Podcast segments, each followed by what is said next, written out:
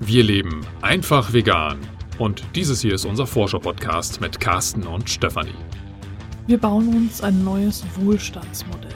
Denn eines ist klar: Weiter wie bisher geht es nicht.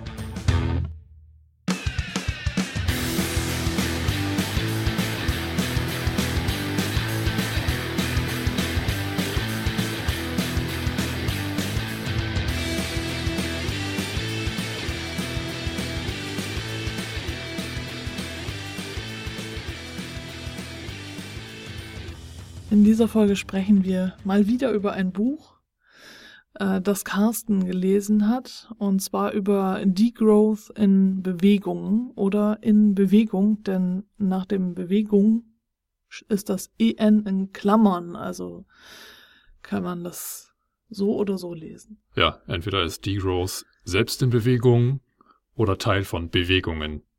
Und bevor wir jetzt einsteigen, möchte ich noch kurz sagen, dass das Buch aus der letzten Folge, Der große Weg hat kein Tor, schon eine neue Besitzerin gefunden hat, eine neue Leserin. Und äh, wenn du immer noch interessiert bist an dem Buch, äh, kannst du uns natürlich auch immer noch schreiben und wir könnten dann den Kontakt vermitteln, wenn du das möchtest. Aber nun zurück zum gegenwärtigen Buch Degrowth in Bewegung in. Bin. Genau, mit dem schönen Untertitel 32 alternative Wege zur sozial-ökologischen Transformation. Das klingt irgendwie für mich sehr sperrig. Ja. Was, was heißt das denn? Ja, habe ich auch gerade gedacht beim Lesen, beim Vorlesen. Was heißt das? Also, ich muss einen kleinen Einschub machen. Dieses Buch, was ich jetzt hier aus der äh, aktuellen Zentralbibliothek hier in Hamburg ausgeliehen habe, ist noch aus dem Jahr 2017 ähm, auf der diesjährigen Degrowth-Konferenz in Wien, die aufgrund der Corona-Pandemie das erste Mal rein online stattfand, wurde kundgetan, dass es mittlerweile eine Neuauflage von diesem Buch gibt. Deswegen weiß ich nicht, ob in der Neuauflage immer noch von 32 alternativen Wegen oder von, von mehr gesprochen wird. Ähm, die Ausgabe, die ich jetzt vorliegen habe, skizziert quasi 32 soziale Bewegungen, die ja in Abgrenzung oder in, in äh, Überschneidung mit der Degrowth-Bewegung ja tatsächlich interviewt werden. Und was heißt denn jetzt eigentlich Degrowth? Ja, das ist tatsächlich die große Frage. Was ist Degrowth? Was, was verbirgt sich dahinter? Ähm, ich hatte, bevor ich dieses Buch gelesen hatte, immer ja, für mich so äh, gedacht, es, es gibt irgendwo das Ziel einer Postwachstumsgesellschaft und die Growth wäre jetzt der Weg dorthin. Ähm, das ist nicht ganz richtig. Äh, ich äh, kann es jetzt mit eigenen Worten schlecht wiedergeben, was sich tatsächlich hinter Degrowth äh, verbirgt. Versuche jetzt aber mal ein hoffentlich nicht ganz so sperrige Beschreibung aus dem Buch zu zitieren und ähm, dazu lese ich jetzt mal vor. Degrowth steht für einen Transformationspfad hin zu Formen des Wirtschaftens und der gesellschaftlichen Selbstorganisation, in denen das Wohlergehen aller im Zentrum steht und die ökologischen Lebensgrundlagen erhalten werden. Dies schließt eine grundlegende Veränderung der alltäglichen Praxis im Umgang miteinander und einen umfassenden kulturellen Wandel ebenso ein wie eine Überwindung der kapitalistischen Produktionsweise mit ihren Wachstums-, Wettbewerbs- und Profitzwängen Degrowth ist kein geschlossenes Alternativmodell, kein fertiger Plan, der sich am Reißbrett entwerfen lässt. Vielmehr geht es darum, zentrale Bereiche des Wirtschaftens und Lebens zu repolitisieren, um gemeinsam Alternativen zu erdenken, auszuprobieren und zu erkämpfen. Die gemeinsamen Werte der gewünschten Transformation sind Achtsamkeit, Solidarität und Kooperation Ziel ist ein selbstbestimmtes Leben in Würde für alle und damit das möglich wird, müssen gesellschaftliche Praktiken und Formen entwickelt werden, in denen sich Menschen als Teil des planetarischen Ökosystems begreifen und dementsprechend leben können. So, das ist jetzt ein Zitat aus dem Buch von den Autorinnen und Herausgebern selbst. Die ähm, sind also in einem Kapitel ähm, selber aktiv gewesen und haben versucht, eben den Begriff des Degrowth zu beschreiben. Nicht ganz ohne Hintergrund, weil im Dialog mit den 32 anderen sozialen Bewegungen ist immer mal wieder ja äh, die Frage hochgekommen, was ist eigentlich Degrowth? Das heißt also die, die Wahrnehmung ähm, und, und auch die Interpretation dieses Begriffes oder dieser Bewegung ist nicht ganz homogen, sondern ja sehr ja, durch eigene Interpretation irgendwo äh, hinterlegt und ähm, dementsprechend wollten die Autoren da jetzt durch diesen gerade zitierten Absatz ähm, ja so eine Art Richtungsweisung geben, um inhaltlich zu zeigen, was ist das jetzt eigentlich.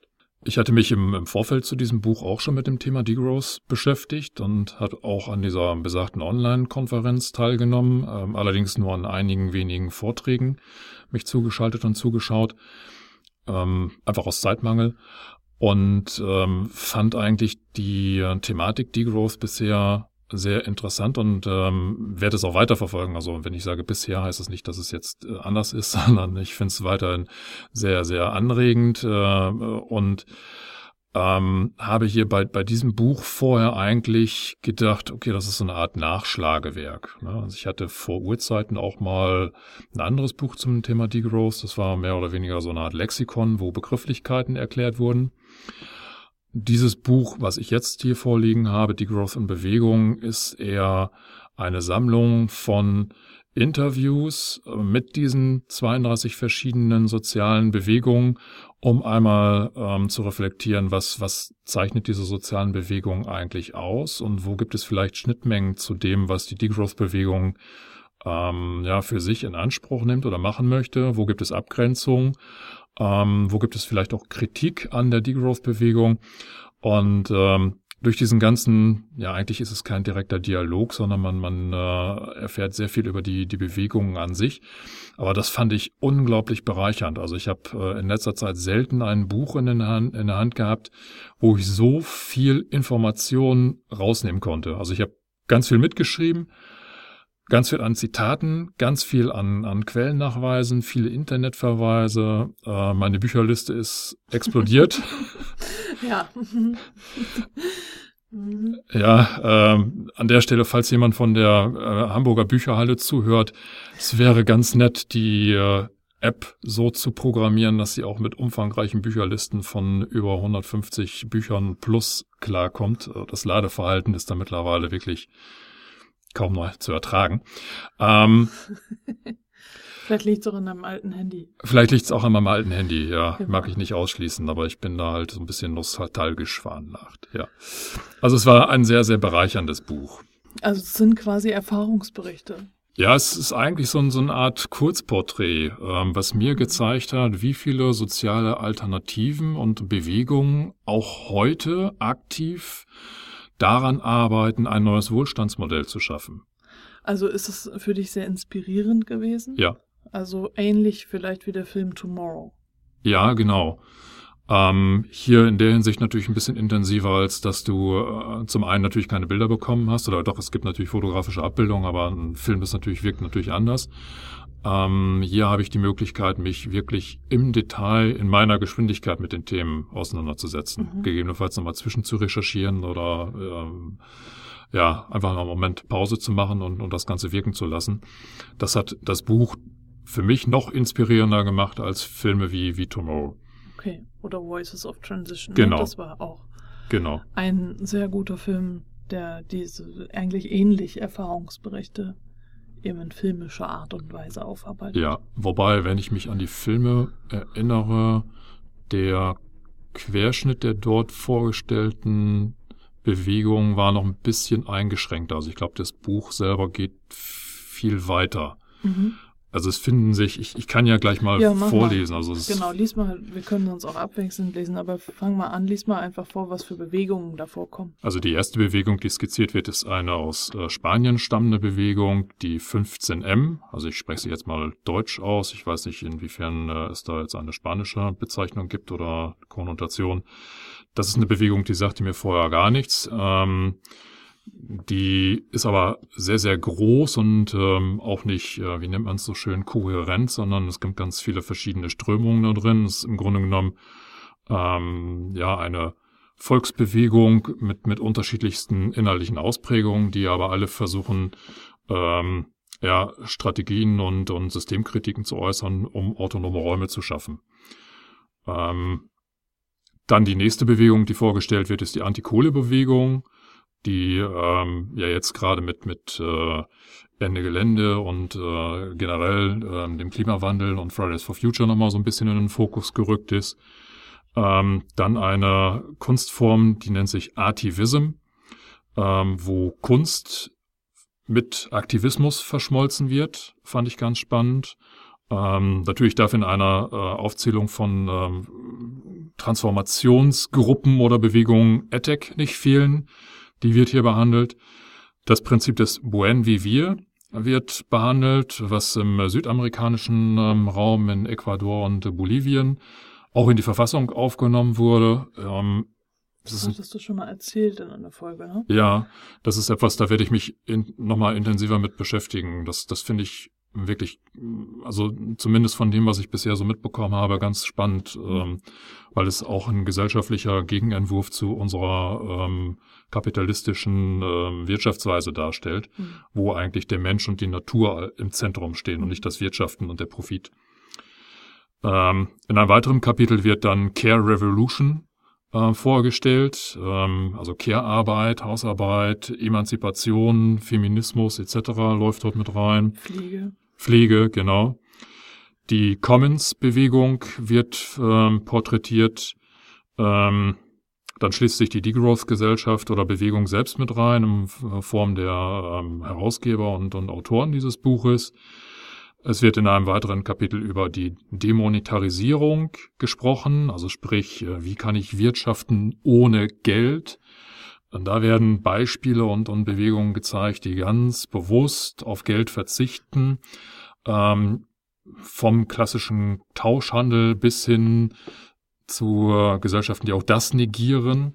Ähm, auch ganz spannend. Ähm, das Thema Ernährungssouveränität ähm, und auch die dort äh, verbundenen Bewegungen werden dort mit skizziert. Flucht- und migrationspolitische Bewegungen vom Kampf um gleiche Rechte zur Kritik an wachstumsbezogenen Ursachen von Flucht und Migration ist ein Thema. Freie Softwarebewegung, Redezentralisierung des Internets und beispielhafte Entwicklung neuer Besitzverhältnisse und Commons. Äh, dann wird auch Futur 2 genannt, gelebte Geschichten einer anderen Wirklichkeit, das ist ja von Harald Welzer. Äh, die Gemeinwohlökonomie wird genannt, das Modell einer ethischen Wirtschaftsordnung, äh, über Gewerkschaften wird gesprochen. Wer kann es sich leisten zu verzichten? Und dann wird auch die Grundeinkommensbewegung vorgestellt, keine nachhaltige ökologische Transformation ohne bedingungslose soziale Sicherung aller Menschen. Das ist ja jetzt auch eigentlich ganz interessant, dass äh, durch die Corona-Krise das Grundeinkommen nochmal einen ganz äh, anderen Stellenwert bekommen ja. hat und auch viel mehr Aufmerksamkeit. Ja. Das finde ich sehr gut. Ja. Äh, die Jugendumweltbewegung wird vorgestellt, die sozial-ökologische Transformation mit Begeisterung vorleben. Dann geht es auch um Klimagerechtigkeit, globaler Widerstand gegen den fossilen Kapitalismus. Äh, es geht um offene Werkstätten, Infrastrukturen teilen, gemeinsam nutzen und zusammen selber machen. Es geht um die Ökodorfbewegung, Degrowth als gelebte Realität. Ist das dann Sieben Linden und so? Sieben Linden wird dort konkret vorgestellt. Also die okay. Autorin, die dort äh, schreibt, äh, wohnt auch selber im Dorf oder wohnte zum Zeitpunkt des Buchschreibens dort. Okay. Oh, Friederike Habermann schreibt über People's Global Action, Widerstand wirklich global und wirklich von unten.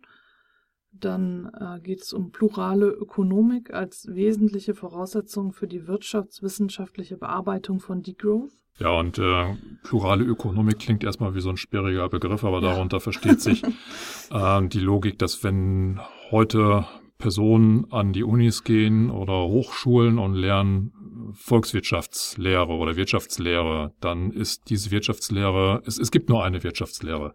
Du findest im Lehrplan immer nur die gleiche Wirtschaftslehre. Es wird auch gar nicht hinterfragt.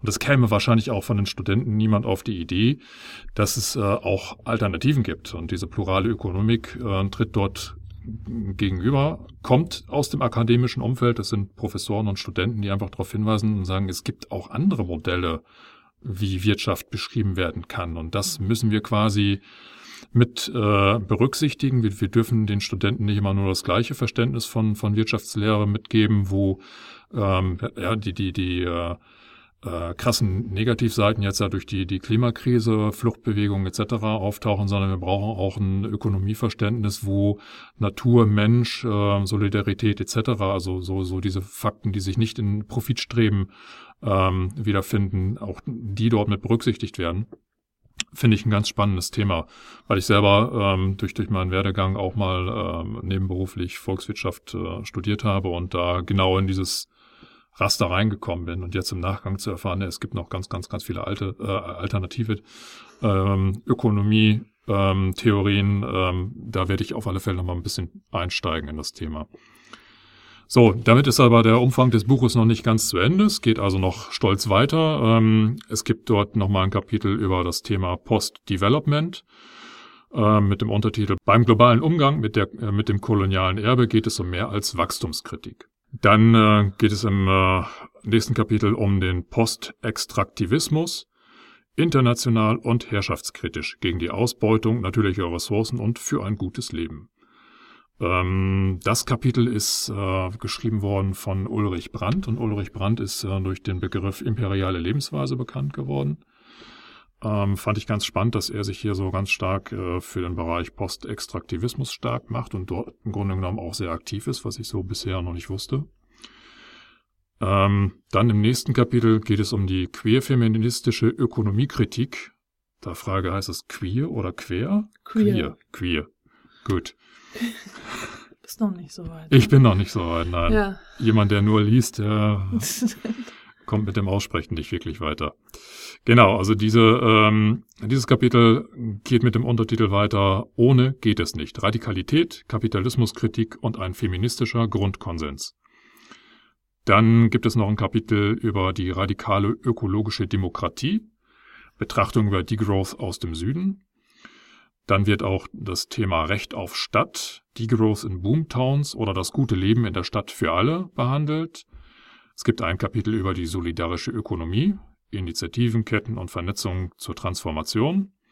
Und dann, das war spannend, die Tierrechtsbewegung gegen die Ausbeutung von Tieren im Namen des Wachstums.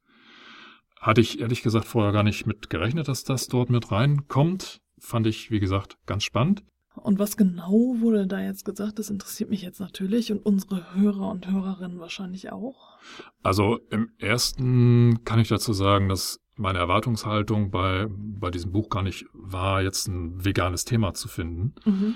Deswegen war ich überrascht, dass überhaupt die Tierrechtsbewegung mit reingekommen ist. Die Tierrechtsbewegung äh, hat den Anspruch, erstmal ist sie auch transformativ, da sie gesellschaftliche Praktiken hinterfragt. Genau und das auch auf einer äh, sehr äh, stringenten Art und Weise. Ich versuche jetzt gerade den Begriff radikal zu vermeiden. ähm, in der Hinsicht, dass natürlich Wirtschaftswachstum über Ausbeutung passiert. Mhm. So, das wird in den anderen Dialogen oder Kapiteln auch sehr stark thematisiert, dass unser Wirtschaftswachstum, unser Wohlstand ausschließlich auf Ausbeutung basiert. Sei es jetzt historischer Natur durch koloniale Strukturen, mhm. ja. die sich ja heute wirtschaftlich verfestigt haben. Also nur dadurch, dass wir damals mal Kolonialmächte waren, heißt das noch lange nicht, dass wir heute kein Nutznießer von diesen Strukturen sind, sondern die haben sich nie wirklich verflüchtigt. Sei es aber auch in der Jetztzeit durch das Ausbeuten von Mensch und Natur. Da hören die anderen Kapitel aber auf. Und die Tierrechtsbewegung geht dann natürlich logischerweise, sonst wäre es nicht die Tierrechtsbewegung, den Schritt weiter und sagt, nee, wir müssen noch die Tiere mit inkludieren. Du kannst ähm, nicht versuchen, ein, ein Wirtschaftsmodell aufzubauen, ähm, was allen gerecht ist und gleichzeitig aber eben die Ausbeutung der Tiere noch weiter zu betreiben. Ähm, das wird ja also sehr, sehr stark klar gemacht, ähm, dass das ein wichtiger Faktor ist, der jetzt natürlich auch hinsichtlich der äh, Klimakapazitäten des Planeten auch ein ganz wichtiger ähm, Einflussfaktor ist. Äh, Stichwort ähm, CO2-Fußabdruck ähm, tierischer oder tierlicher Lebensmittel aber auch Landnahme. Also diese Klarstellung nochmal, dass ein Großteil der Landfläche, die zum Anbau von äh, Nahrungsmitteln überhaupt auf dem Planeten existiert, ein Großteil davon wird zur Produktion äh, der Tierfutter her mhm. äh, verwendet. Nicht nur das klassische Soja, was mit Regenwald äh, in zusammen, äh, äh zusammenhängt, sondern auch die großen Weizenfelder etc. all das ist ähm, zu, zu einem extrem hohen Anteil eben notwendig, um, um Tierfutter herzustellen. Mhm. So, und ähm, da auf, auf diese ganzen Themen wird, wird eingegangen, aber immer mit dem äh, Fokus, dass äh, ja dieser, dieses Mensch-Tier-Verhältnis auch äh, konkret hinterfragt wird. Und was ich sehr gut fand, ähm, ich habe das so wahrgenommen, dass die Degrowth-Bewegung an der Stelle sehr offen ist. Ähm, ich meine mich zu erinnern, ähm, man mag mich korrigieren, aber ich glaube, es gab äh, im Jahre 2014 mal eine Degrowth-Konferenz in, in, Leipzig, ähm, wo das Essen äh, vegan war. Ähm, jetzt auf der aktuellen Degrowth-Konferenz in, in, Wien, die ja online stattfand, weiß ich es nicht. Ja. Wahrscheinlich werden auch Beteiligte vor Ort da gewesen sein. Äh, aber ich glaube, da ist schon ein extrem hohes Bewusstsein äh, für, für eine vegane, zumindest Ernährungsweise. Ähm, und dementsprechend, äh, ja, ist das ein, für mich ein wichtiger Bestandteil im Rahmen dieser Degrowth-Bewegung, wobei ich muss sagen, dass die Tierrechtsbewegung sich natürlich extrem abgrenzt. Also sie ist, sie ist an der Stelle im Vergleich zu anderen Bewegungen sehr monothematisch unterwegs, konzentriert sich wirklich auf das mhm, Thema ja. Tiere, ähm, während andere Bewegungen mehr Aspekte mit berücksichtigen. Ja. Ne? ist jetzt nur eine Anmerkung, keine Kritik. Also ich äh, bin schon der Meinung, es ist notwendig aufgrund der Thematik, dass das dieses kanistische Weltbild auch über sag jetzt mal, äh, gesellschaftliche Bewegungen hinweg noch existiert. Ne? Nur weil ich jetzt nach einer solidarischen Lebensweise schaue, heißt es noch lange nicht, dass ich auch dieses Mensch-Tier-Verhältnis angemessen reflektiere. Dementsprechend muss es auch so Bewegungen wie die Tierrechtsbewegung geben, die schwerpunktartig auf dieses eine Thema schauen und das dann entsprechend artikulieren. Du kannst auch konsequent sagen, anstelle von radikal. Richtig, genau. Hm? Also. Hatte ich eigentlich auch, konnte man nur nicht so hören. Ne? okay. Okay, so, dann äh, geht's im Buch noch ein bisschen weiter. Es gibt noch ähm, zwei weitere, drei weitere Kapitel. Hm, die Transition-Initiative wird hier äh, vorgestellt, äh, vom Träumen, Planen, Machen und Feiern des Wandels, den wir selbst gestalten. Da wird auch Rob Hopkins als Beispiel genannt mit den Transition Towns. Äh, ähm, und das ist auch inhaltlich etwas, das äh, in diesen ganzen Filmen, die wir auch schon rezensiert haben, dann äh, auch gezeigt wurde. Ähm, Im nächsten Kapitel geht's auf die Umweltbewegung oder um die Umweltbewegung ähm, mit dem Untertitel Winning the Campaign but Losing the Planet. Stärken und Schwächen der Umweltbewegung auf dem Weg in eine erwachsene Gesellschaft. Da äh, ist in der Umweltbewegung ähm, die Erkenntnis gekommen, ja, wir sind sehr stark, um mit Kampagnen nach außen zu treten und, und haben da auch gute Erfolge, deswegen auch dieses Winning the Campaign. Um, ähm, but losing the planet heißt, also trotzdem verlieren wir, weil mhm. wir es mhm. einfach nicht schaffen, diesen großen Wandel irgendwie ähm, hinzubekommen. Und äh, last but not least, die Urban Gardening-Bewegung wird auch nochmal porträtiert, auf der Suche nach einem neuen Natur-Kultur-Verhältnis. So, ähm, jetzt habe ich gerade porträtiert gesagt, das stimmt nicht so ganz, weil das, was ich anfangs schon erwähnte, in diesen Kapiteln geht es gar nicht darum, einzelne Initiativen vorzustellen. Es ist also kein, kein Steckbrief von Hallo, wir sind die und die und machen das und das, sondern es geht dort konkret um Fragen, was macht diese Bewegung, wo kommt sie eigentlich her, wer versteht sich als Teil dieser Bewegung. Manche Bewegungen sind ja auch gar nicht so abgeschlossen, dass man von einer äh, einzelnen Bewegung sprechen kann, sondern die ist offen und fließend. Mhm. Ähm, und es geht um die Frage, wo gibt es dort Anknüpfungspunkte zu dieser Wachstumskritik, die von der Degrowth-Bewegung geäußert wird. So, und da kommt natürlich auch der, der Begriff her, Degrowth. Ursprünglich war es tatsächlich so, dass diese Bewegung oder die, die Anfänge der Bewegung hier in Deutschland noch mit dem Begriff Postwachstum ähm, sich benannt hatten. Der Begriff ist aber auch sehr sperrig und äh, man hatte sich dann äh, international auf den Begriff Degrowth ähm, vor einigen Jahren verständigt, weil er erstmal englischsprachig ist und dementsprechend einem größeren Publikum zugänglich ist. Und zweitens äh, nicht so leicht zu vereinnahmen ist. Er negiert, also er, er sagt quasi äh, Degrowth, also nicht wachsen, sondern das Gegenteil von Wachstum. Da lässt sich schon diese, diese Wachstumskritik ablesen und gleichzeitig lässt er sich aber auch inhaltlich mit, mit anderen Werten füllen, die aber letztendlich alle darauf hinausgehen, dass man äh, Wachstum begrenzen soll, Wachstum zurückführen soll, um langfristig für alle Menschen äh, ein gutes Leben, eine solidarische Gemeinschaft zu bekommen. So, und äh, das wird quasi in den einzelnen ähm, Bewegungen reflektiert und auch kritisch hinterfragt.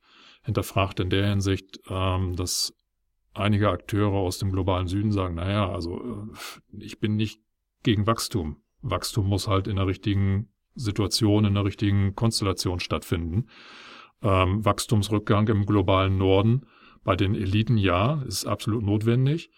Aber du kannst einer ähm, am, am Existenzminimum lebenden Bevölkerung im globalen Süden nicht das Wachstum versagen. Ne? Du musst auch dort in der Lage sein, ein gewisses Wachstum ähm, hervorzurufen, dass sie aus ihrer prekären Lage herauskommen.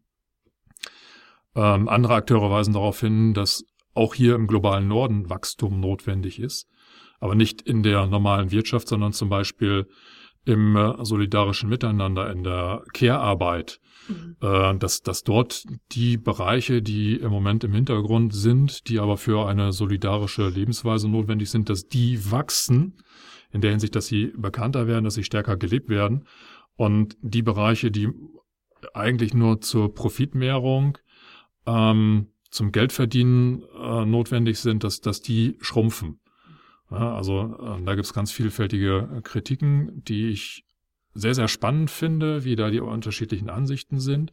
Und ich finde es unglaublich beeindruckend, dass dieses Zusammentragen dieser Kritik und dieser Umgang damit von der Degrowth-Bewegung kommt. Die sind ja an die Akteure rangegangen und gesagt, okay, jetzt schreibt mal, was, was haltet ihr eigentlich davon? Ne?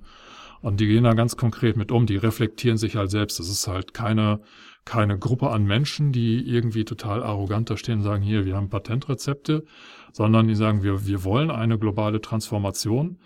Ähm, wir sind uns aber unserer Privilegien auch bewusst, ne, Thema Privilegien. Die Degrowth-Gesellschaft ist äh, eigentlich geprägt durch, durch ähm, gut gebildete, vorwiegend akademische weiße Männer. Ähm, es gibt natürlich auch Ausnahmen von der Regel, aber so, dass es so, dass das. Gibt auch Frauen. Gibt, ja, gibt, gibt, gibt auch viele Frauen, aber so dieses vorherrschende Bild, also mhm. da ist noch ganz klar eine Schlagseite in, in diese Richtung äh, zu sehen. Ähm, dementsprechend sind die sich halt bewusst über ihre Privilegien, bewusst in der Hinsicht, dass sie diese Konzepte, die sie bisher erarbeitet haben, nicht auf alles und jeden ausweiten können, mhm. sondern ja, und da finde ich jetzt zum Beispiel auch wieder so den Zusammenhang mit dem Buen Vivir wieder ganz spannend zu sagen, hey, das ist ein Konzept, ähm, dass das funktioniert im, im, globalen Süden hervorragend, weil es aus der Bevölkerung hergetragen äh, wird.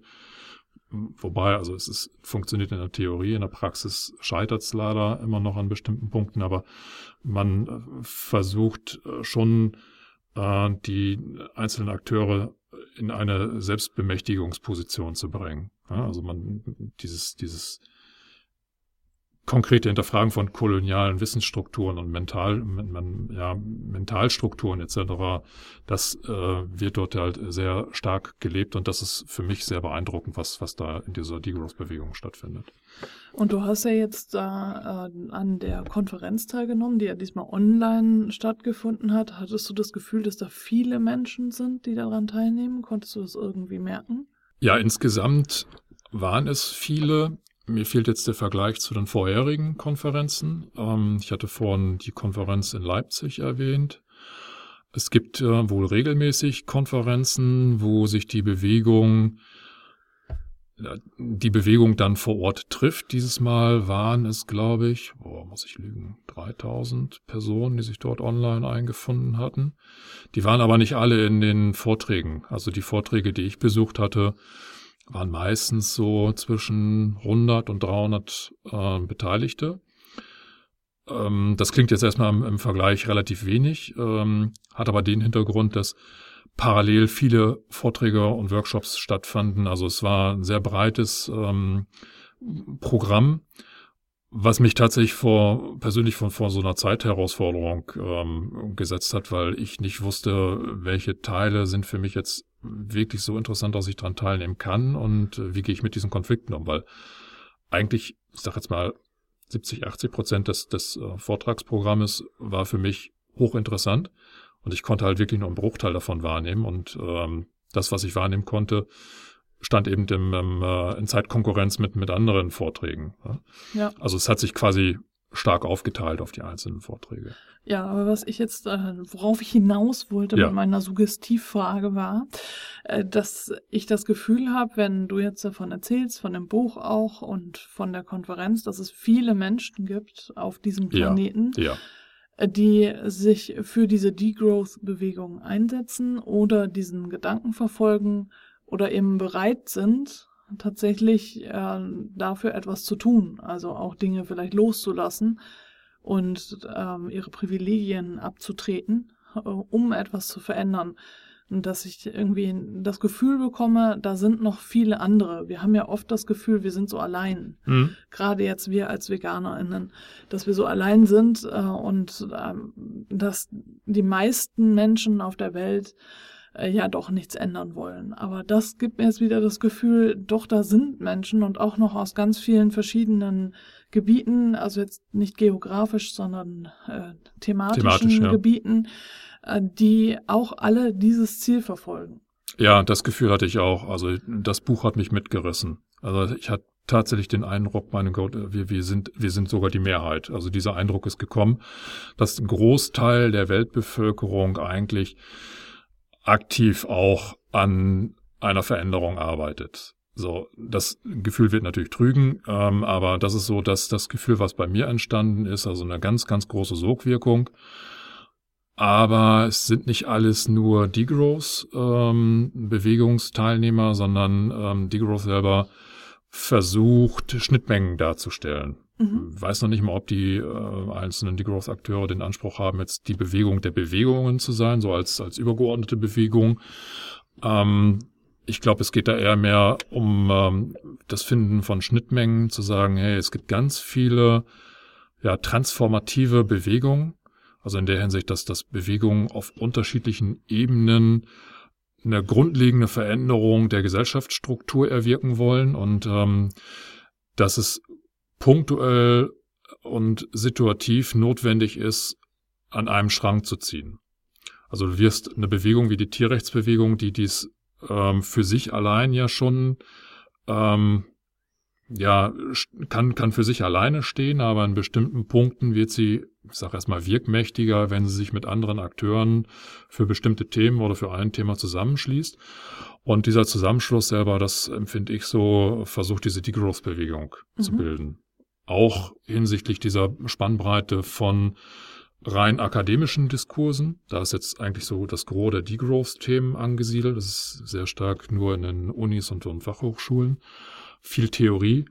Ähm, bis hin zu, zu praktischen Ausprägungen wie Transition Towns und äh, Urban Gardening, die offenen Werkstätten etc., dass man versucht, dieses alles irgendwo miteinander in Verbindung zu bringen und zu sagen, eigentlich arbeiten wir alle an dem gleichen Ziel. Ne? Ihr seid praktisch, wir sind theoretisch, ihr seid vielleicht stark im Aktivismus, ihr äh, leistet vielleicht äh, vornehmlich zivilen Ungehorsam, während wir in den Hörsälen versuchen, den Studenten klarzumachen, dass es unterschiedliche ähm, Wirtschaftslehren gibt.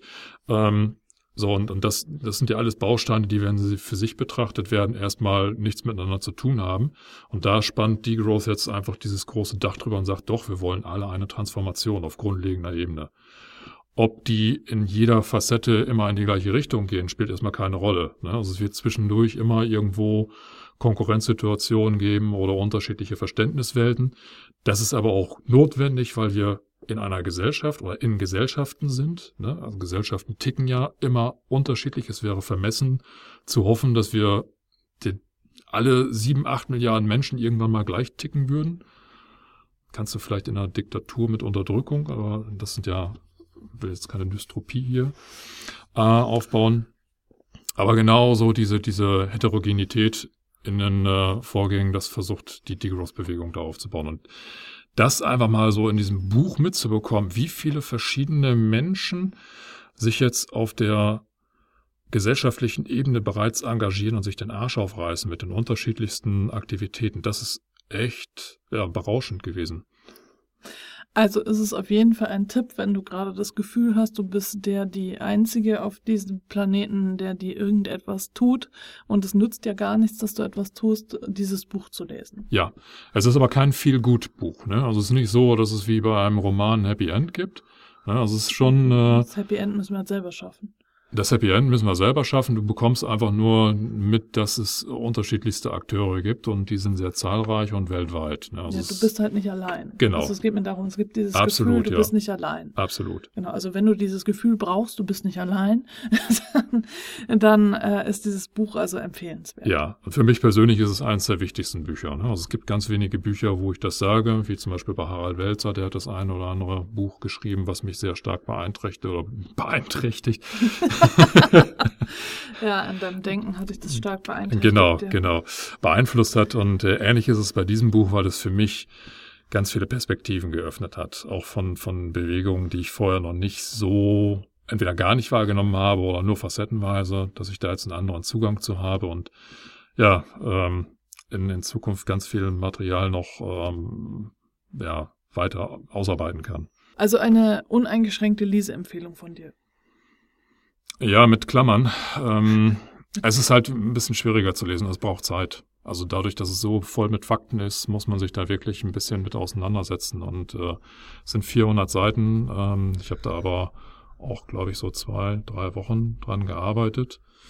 Ähm, man muss halt schon so ein bisschen äh, Zeit aufbringen und es ist eben auch keine leichte Lektüre. Das klingt jetzt aber wieder so, als äh, würde es einen deprimieren und runterziehen, wenn du sagst, es ist keine leichte Lektüre. Ja, das will ich damit gar nicht sagen. Nein, es, es hat mich total inspiriert, ja. Äh, es ist halt komplex. Es ist komplex. Okay. Genau, ja, ja, ein guter Begriff, ja. Ich wollte jetzt gerade so, so einen äh, Vergleich mit, mit Filmen wie Tomorrow anstellen. Das ist natürlich eine andere beschwingende Wirkung. Ähm, aber dieses Buch ist halt inhaltlich ja komplex. Okay, also es ist komplex, aber trotzdem inspirierend. Ja. Und äh, wenn äh, du dir die Zeit nehmen kannst, das zu lesen, wird es dich inspirieren. Genau. Und es wird dich nicht runterziehen und fertig machen. Nein, überhaupt nicht. Gut, also das wollte ich nur noch mal klarstellen hier am Ende, damit du weißt, worauf du dich einlässt, wenn du dieses Buch liest. Degrowth in Bewegung oder Degrowth in Bewegung. Es ist ein Augenöffner. Ja. Ein Augenöffner. Ja. Was auch ein Augenöffner war, äh, war, dass Julia uns äh, Geld über PayPal geschickt hat als Geburtstagsgeschenk zu unserer 200. Folge. Das war total super klasse und ich habe mich so riesig gefreut. Das war kein Augenöffner, das war eine Augenweide. Eine Augenweide, Weide. genau. Als die E-Mail kam, äh, Julia hat dir Geld überwiesen.